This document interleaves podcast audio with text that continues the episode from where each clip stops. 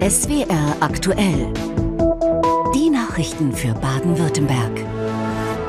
Die Kurznachrichten hat nachher Michael Saunders. Schönen guten Abend. Und damit hallo und willkommen zu SWR aktuell am ersten Montag des neuen Jahres, an dem es heute in Baden-Württemberg nochmal Diskussionen über die Silvesternacht gegeben hat.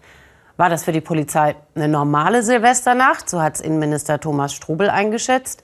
Oder läuft da mittlerweile was aus dem Ruder, vor allem für die Einsatzkräfte von Polizei und Feuerwehr? In Mannheim wurden Polizisten ja mit Feuerwerk beschossen. In Kehl im Ortenaukreis wurden Feuerwehrleute attackiert. Das war kein normales Silvester, widerspricht deshalb der Landesvorsitzende der Deutschen Polizeigewerkschaft Ralf Kusterer im SWR. Peter Schmid und Tamara Spitzing berichten. In dieser Tiefgarage in Hildritzhausen im Landkreis Böblingen ist in der Silvesternacht wohl ein Feuerwerkskörper explodiert. Sechs Autos brannten komplett aus. Drei Personen wurden laut Polizei durch Rauchgase leicht verletzt. Das Haus ist nicht mehr bewohnbar. Die Spuren der Verwüstung sind auch hier noch gut zu erkennen. In Kehl im Ortenaukreis sollen Jugendliche laut Polizei Einsatzkräfte mit Feuerwerkskörpern attackiert haben. Ein Feuerwehrmann erlitt ein Knalltrauma. Die Störer wurden durch äh, die Polizei von der Einsatzstelle verwiesen, sind dem auch nachgekommen, haben dann aber aus einer gewissen Entfernung Feuerwerkskörper unbekannter Art in Richtung der Einsatzkräfte geschossen. Übergriffe wie diese verurteilt heute das Innenministerium. Die Silvesterbilanz fällt aber weitgehend positiv aus. Aus polizeilicher Sicht handelte es sich um ein normales Silvester in Baden-Württemberg. Dafür arbeitet unsere Landespolizei erfolgreich. Deshalb stehen wir hinter ihr und haben uns auch für die erfolgreiche Lagebewältigung an Silvester bedankt. Ein normales Silvester sah die Polizeigewerkschaft nicht. Wenn Polizeibeamte verletzt werden, wenn Feuerwehrbeamte verletzt werden, dann kann man da nie von einer normalen, äh, äh von einem normalen Silvester reden, sondern ganz im Gegenteil, die Qualität der Verstöße ist äh, bemerkenswert. Die Polizeigewerkschaft fordert Konsequenzen nach den Vorfällen in der Silvesternacht und drängt auf ein Böllerverbot. Tja, das kann uns ja dann in einem Jahr wieder beschäftigen. Zum neuen Jahr geht es heute aber auch noch mal um die Corona-Pandemie beziehungsweise um juristische Folgen.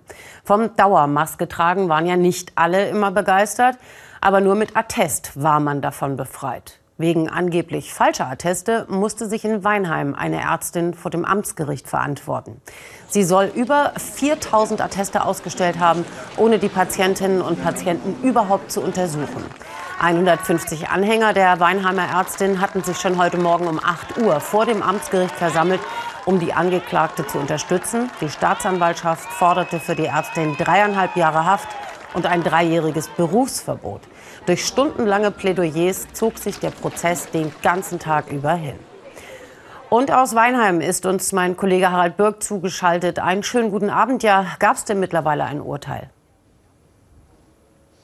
Ja, das Urteil ist inzwischen gesprochen worden. Vor etwa 20 Minuten hier im Amtsgericht in Weinheim hat die Richterin entschieden in dem Urteil, dass die angeklagte Ärztin eine Strafe bekommt von zwei Jahren und neun Monaten, eben wegen Ausstellens von Gesundheitszeugnissen, die nicht korrekt waren. Die mitangeklagte äh, Mitarbeiterin, die kam mit einer Geldstrafe von 2700 Euro und die Ärztin bekommt drei Jahre Berufsverbot. So jetzt die Entscheidung der Richterin. Es haben viele Leute hier ausgeharrt, hast gesagt, 150 Anhänger von ihr waren da. Sie warten alle noch auf das Urteil. Zurzeit läuft noch die Urteilsbegründung ab. Und die Richterin hat in etwa in, ihrem, ja, in ihrer Aussage nach dem Urteil vor allen Dingen erwähnt, dass dieses Verfahren, wie es abgelaufen ist, für sie ja eine Zumutung war. Vor allen Dingen, wie die Anwälte, vor allen Dingen die Anwältin der äh, Angestellten mit ihr umgegangen ist, im Prozess umgegangen ist. Sie habe Vergleiche gebracht mit dem Nazi-Regime, mit der Nazi-Diktatur. Und das wäre also unmöglich gewesen für sie. Außerdem hätten die Anwälte sehr, sehr unprofessionell gearbeitet. Und da, da die Angeklagte auch noch zu Beginn am ersten Prozesstag ein Geständnis abgelegt habe, sei die Sache recht eindeutig für sie. Also Corona-Maßnahmen sind ja sowieso oft ein aufgeladenes Thema. Das klingt aber auch so, als sei die Stimmung äh, entsprechend vor Gericht gewesen. Ja, im Prozesssaal ging es verhältnismäßig äh, härter zu, würde ich jetzt mal so sagen. Wesentlich aufgeregter und aggressiver als draußen. Die Menschen, die hier draußen standen, die haben Blumen gebracht für ihre Ärztin, sie unterstützen sie auch.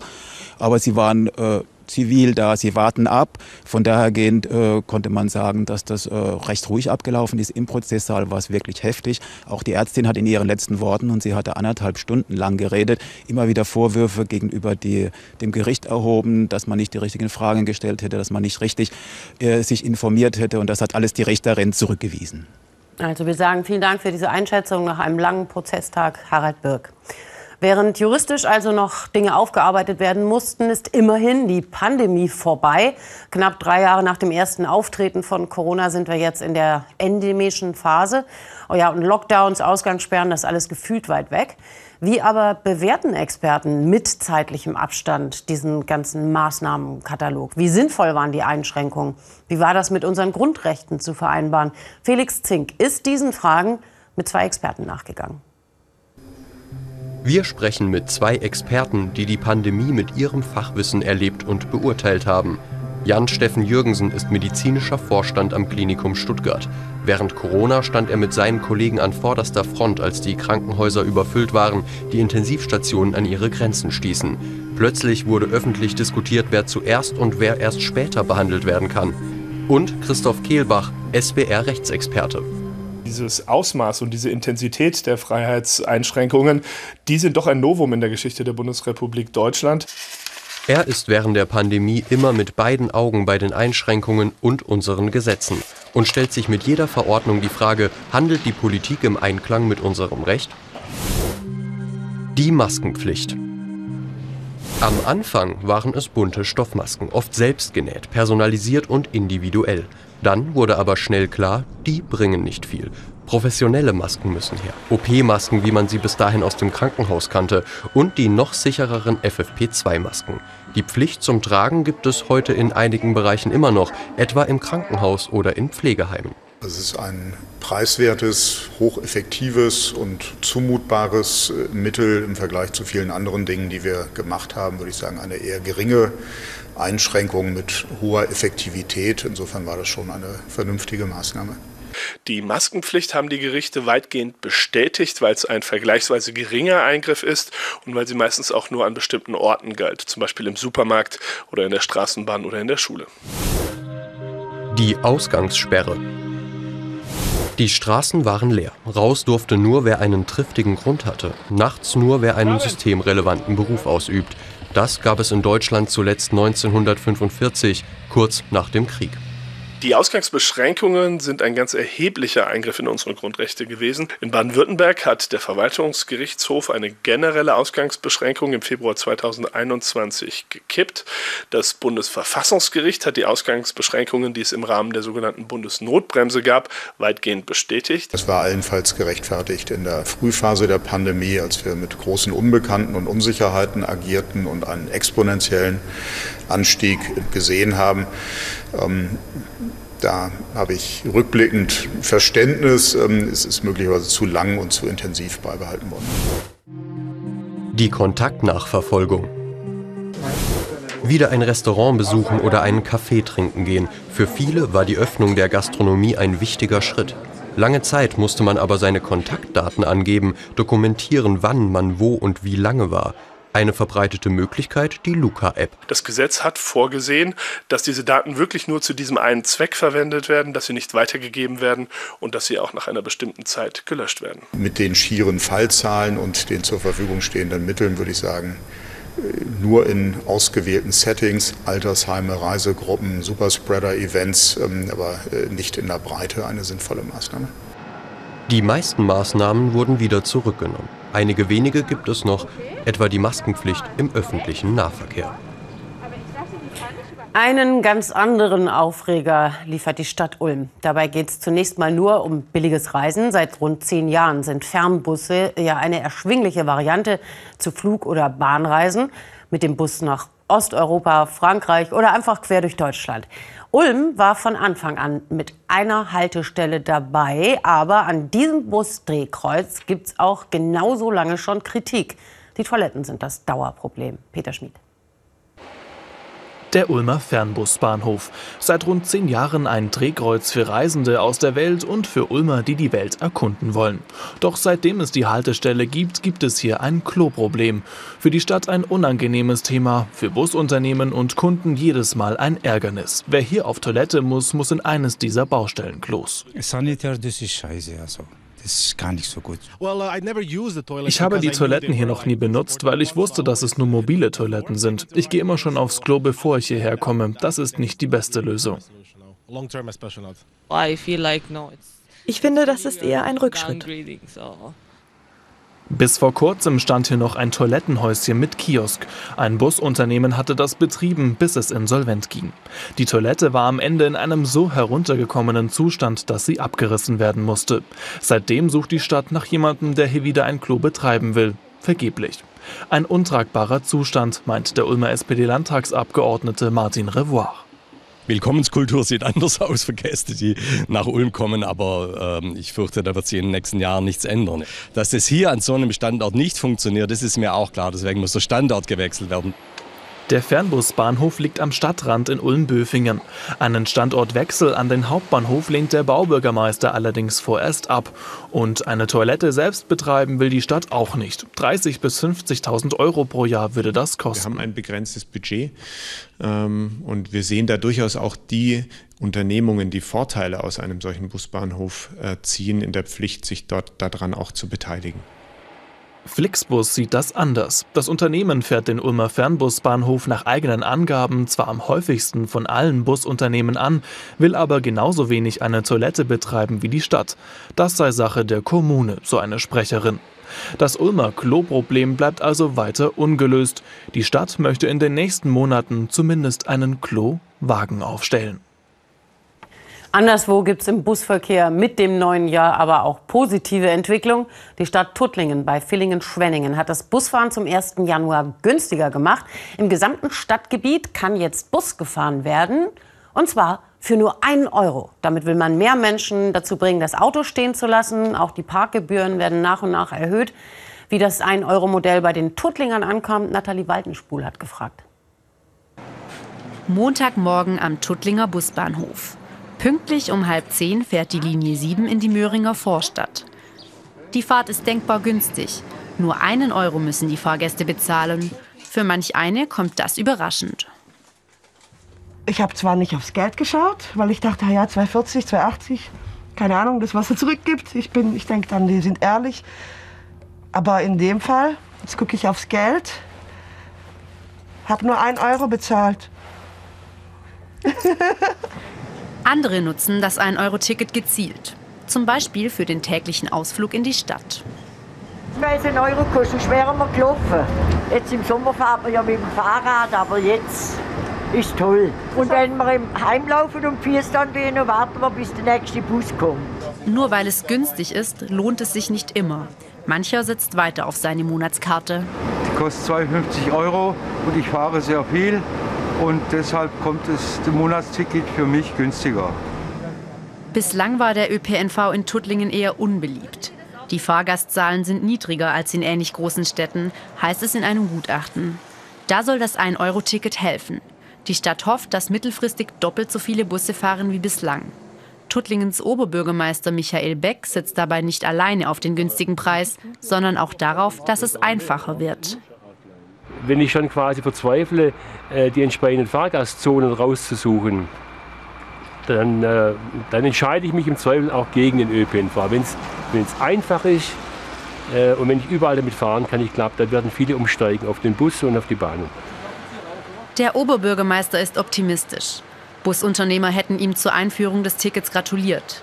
Es sei ein wichtiger Schritt, um den Verkehr in der Stadt nachhaltig zu verändern wenn man von Mobilitätswende spricht, dann kann es nicht nur in den Großstädten äh, laufen wie Berlin äh, und Hamburg und Stuttgart, sondern es muss vor allem in den Mittelstädten, in den kleinen Städten laufen. Und wenn es im ländlichen Raum sich durchsetzt, dann haben wir das Ziel erreicht. Langfristig soll in Tuttlingen weniger Auto und mehr Bus und Rad gefahren werden. Das 1-Euro-Ticket ist ein erster Schritt. Tschüss. Es gibt eine neue Idee, wie weniger Lebensmittel im Müll landen. Michael Saunders mit den Kurznachrichten. Ja, und diese Idee kommt vom baden-württembergischen Landwirtschaftsminister Peter Haug. Er schlägt vor, das Mindesthaltbarkeitsdatum auf Lebensmitteln abzuschaffen. Der CDU-Politiker sieht in dem aufgedruckten Datum einen Grund dafür, dass zu viele Produkte weggeschmissen werden. Denn, so Haug, das Datum lasse oft vermuten, dass Lebensmittel nach Ablauf ungenießbar seien. Der Minister will erreichen, dass künftig künftig nur noch das Herstellungsdatum aufgeführt wird. Kurzfristige Streiks der Lokführergewerkschaft GDL führen seit Samstag erneut dazu, dass bei der landeseigenen Verkehrsgesellschaft SWEG Züge ausfallen oder verspätet sind. Wie schon hier in Szenen aus dem vergangenen Oktober zu sehen, sind die meisten Auswirkungen im Bahnhof Stuttgart spürbar. Seit Monaten ruft die Lokführergewerkschaft GDL immer wieder kurzfristig zu Streiks bei der SWEG auf. Sie verlangt einen einheitlichen Tarifvertrag für alle mehr als 500 Eisenbahner des Konzerns. Das lehnt die SWEG ab. Jetzt fordert die FDP-Fraktion im Landtag den Einsatz von einem oder mehreren Schlichtern, um den Konflikt im Sinne der Fahrgäste zu lösen. Bei einem Frontalzusammenstoß auf der Bundesstraße 294 in Neuenburg bei Pforzheim ist gestern Abend ein 17-jähriger Motorradfahrer ums Leben gekommen. Ein Autofahrer überholte laut Polizei trotz durchgezogener Linie ein anderes Fahrzeug. Auf der Gegenfahrbahn erfasste er den jungen Motorradfahrer. Der 17-Jährige wurde dabei schwer verletzt und starb noch an der Unfallstelle. Der 38-jährige Unfallverursacher blieb unverletzt. Möglicherweise war er zu schnell gefahren. Die Staatsanwaltschaft ermittelt und hat einen Sachverständigen hinzugezogen. Von der Straße in die Flüsse in Baden-Württemberg gibt es einen Einwanderer aus den USA, der in Baden-Württemberg vor allem im Oberrhein Probleme macht. Der Kalikokrebs. Groß ist er nicht, aber gefräßig. Er frisst zum Beispiel die Eier von Amphibien und wird damit zum Riesenproblem als invasive Art. Pascal Kiss berichtet. Mitten in der Nacht sucht ein Taucherteam nach den Kalikokrebsen. In einem Baggersee bei Karlsruhe. Die Krebse breiten sich hier im Oberrhein immer weiter aus. Jetzt im Dunkeln sind die aus den USA eingewanderten Krebse besonders aktiv. Und so dauert es nur wenige Minuten, bis gleich mehrere Kalikokrebse vorbeischwimmen. Kein Einzelfall. Die baden-württembergischen Tauchverbände stoßen immer häufiger auf Kalikokrebse. Wir sind die Ersten, die unter Wasser entdecken, dass sich was verändert. Wir sind die Ersten, die unter Wasser merken, hier äh, ist ein Problem entstanden oder es entsteht ein Problem. Denn wo Kalikokrebse leben, leidet die Artenvielfalt. Die Krebse vermehren sich schnell, essen die Eier und Larven von Amphibien und Libellen. Bisher hat der Kalikokrebs am Oberrhein keine Feinde. Und an Land kann der Kalikokrebs auch mal stundenlang wandern. Er hat halt eine super Überlebensstrategie und das macht sie so ja, dominant. Inzwischen hat er sich, ähm, ja, sag ich mal, 100 Kilometer ausgebreitet entlang der Rheinschiene. Kleine Gewässer werden so vom Kalikokrebs komplett zerstört. Wie hier südlich von Karlsruhe. Bis zu 60.000 Krebse haben hier im Winter mal gelebt. Irgendwann war alles aufgefressen, sodass sich die Kalikokrebse gegenseitig verschlungen haben.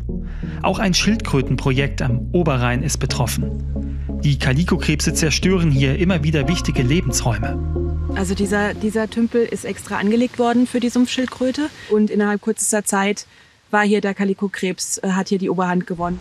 Über eine Million Euro hat das Projekt gekostet. Ein Rückschlag für das Schildkrötenprojekt, aber vor allem eine Katastrophe für die Amphibien. Die Hälfte der heimischen Amphibienarten gilt in Deutschland aktuell als gefährdet. Der Kalikokrebs setzt die Amphibien zusätzlich unter Druck. Zumindest lokal lassen sich aber die Kalikokrebse an kleinen Tümpeln aussperren. Mit Kies und einem Ring aus Baumstämmen. Zumindest kleine Tümpel können so geschützt werden. Doch spätestens nachts wird klar, wie groß das Problem ist. Viele Gewässer sind befallen. Dass wir ihn loswerden, dass wir ihn wegkriegen, ist kaum, kaum zu vermuten. Also da sehe ich eigentlich wenig Chancen. Denn wegfischen alleine bringt nichts. Die Kalikokrebse kommen immer wieder zurück. Die Krebse können sich vor allem entlang des Rheins immer weiter ausbreiten, mit noch nicht absehbaren Folgen, vor allem für die Amphibien. Schauen wir noch mal auf was Positives, was im Land großgeschrieben wird. Das Ehrenamt. Baden-Württemberg ist bundesweit Spitzenreiter. Fast jeder Zweite hat hier ein Ehrenamt. Warum engagieren sich so viele Menschen? Wie fühlt sich's an? Welche Geschichten stecken dahinter? Das wollten wir zum Jahresbeginn rausfinden. Meine Kollegin Vivika Jungels hat dafür selber ehrenamtlich mit angepackt. Zunächst geht's in unserer Wochenserie Ein Tag Ehrenamt in ein Stuttgarter Sozialkaufhaus. Einkaufen mit kleinem Geldbeutel, aber auch eine Chance für Langzeitarbeitslose. Ein Tag Ehrenamt im Sozialkaufhaus. Dort warten viel Arbeit, aber auch viel Emotion auf mich. Ganz schön viel, was es im Sozialkaufhaus für kleines Geld so zu kaufen gibt. Secondhand versteht sich. Vom Kühlschrank bis zum alten Hemd kann hier fast alles gespendet werden. Was ich im Verkaufsraum nicht sehe, wird hinter den Kulissen deutlich. Große Auswahl heißt auch ein Haufen Arbeit, der unter anderem von Ehrenamtlichen bewältigt wird. Aber das ist so klein. Ja, 36.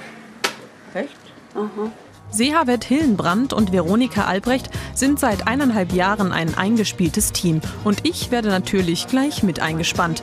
Erstmal wichtig, der Riechtest. Gewaschen wird hier nämlich nicht. Was riecht, kommt weg. Das ist okay. Es sieht zwar urig aus, riecht aber nicht urig. Es dauert nicht lange, da vergeht uns das Lachen. Gebrauchte Taschentücher sind noch das harmloseste, was die Frauen hier so finden. Unterhosen haben wir auch schon. Gebrauchte Unterhosen. Also Kann man die nicht noch mal manchmal- waschen, bevor Ja, genau. Manche Leute denken echt, wir sind hier Müllhalde. Hart gesotten also muss man für dieses Ehrenamt sein. Und definitiv ohne Allergien. Entweder da war eine Katze dran, weil ich eine Katzenhaarallergie habe, oder Hausstaub. Der, Hausstaub. Diese Jacke kommt weg. So kommt hier in der Woche ein Container mit 800 Kilogramm Ausschuss zusammen.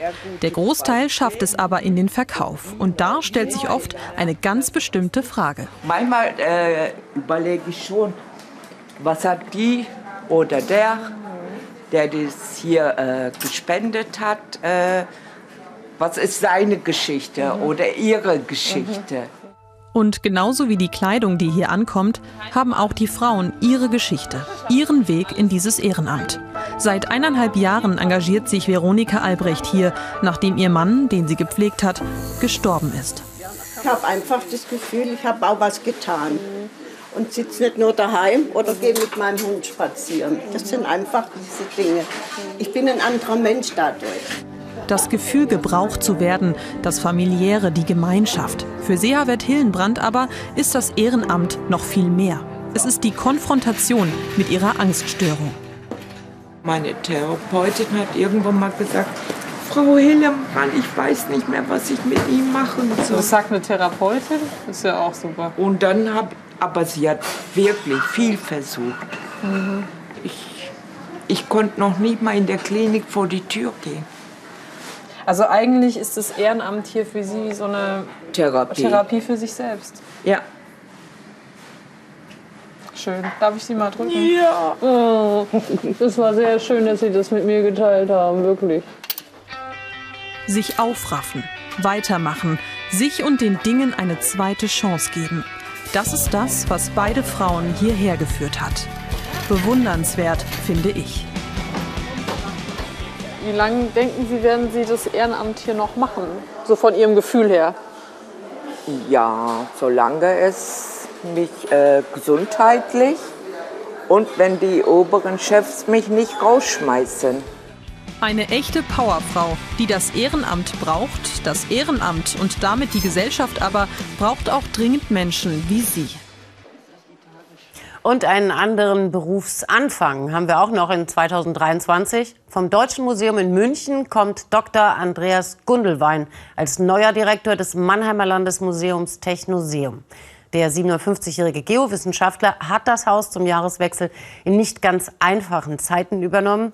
Corona-Pandemie, da gab es massiven Rückgang der Besucherzahlen und es fehlt an allen Ecken und Enden an Geld, aber zum Glück fehlt es nicht an Ideen. Eberhard Reuss.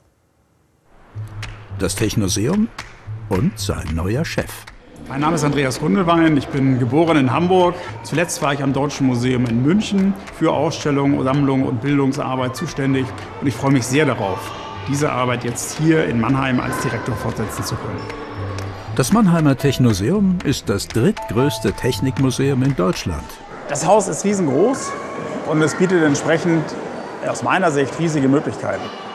10.000 Quadratmeter Ausstellungsfläche in einem spektakulären Museumsbau, der aber hohe Betriebskosten verursacht.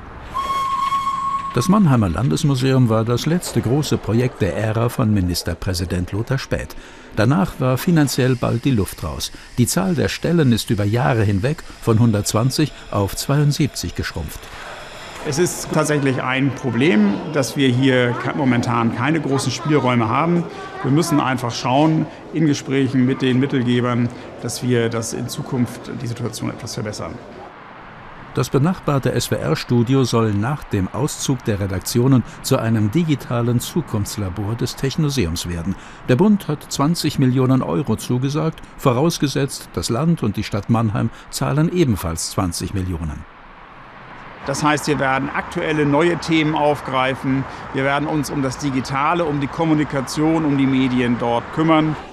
In der Corona-Pandemie ist die jährliche Zahl der Besucher von 200.000 auf 60.000 gesunken, inzwischen aber wieder auf 120.000 gestiegen.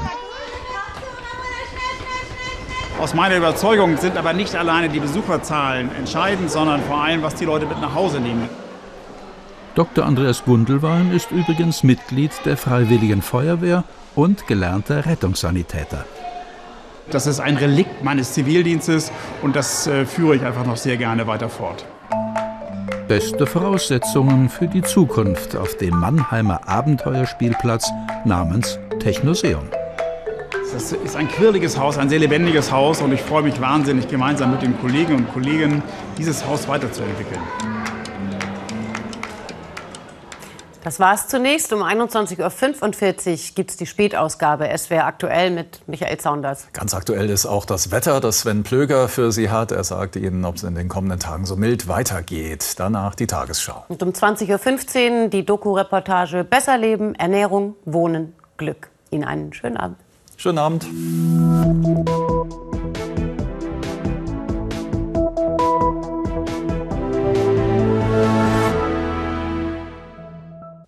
Einen schönen guten Abend. Ich begrüße Sie hier zu Ihrem Wetter für Baden-Württemberg. 2023 hat begonnen mit sehr hohen Temperaturen. 2022 ging mit sehr hohen Temperaturen zu Ende. Und das Jahr 2022 war gleich auch das wärmste Jahr überhaupt je in Baden-Württemberg seit 1881. Ich will Ihnen das nochmal in Zahlen hier vorstellen. 10,6 Grad die Mitteltemperatur. Das aktuelle langjährige 30-jährige Mittel von 1991 bis 2020 weist 9,2 Grad aus. Wir sind also schon 1,4 Grad drüber.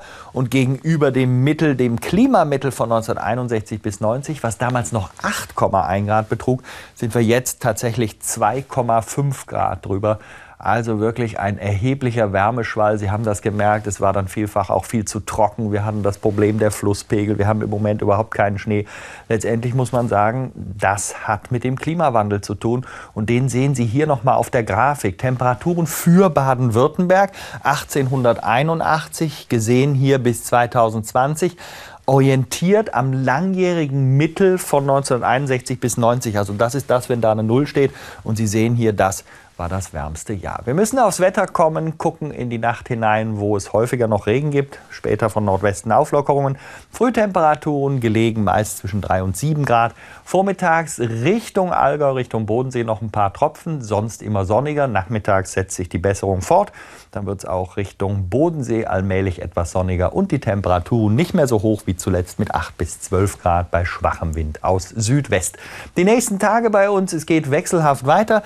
Sie sehen immer wieder Wolken, die durchziehen, zwischendurch auch mal Sonnenschein. Dann gibt es nachts durchweg frostfreie Verhältnisse, teilweise sogar zweistellige Werte. Und am Nachmittag liegen die Temperaturen immer noch zwischen 9 und 14 Grad, also viel zu mild. Tschüss.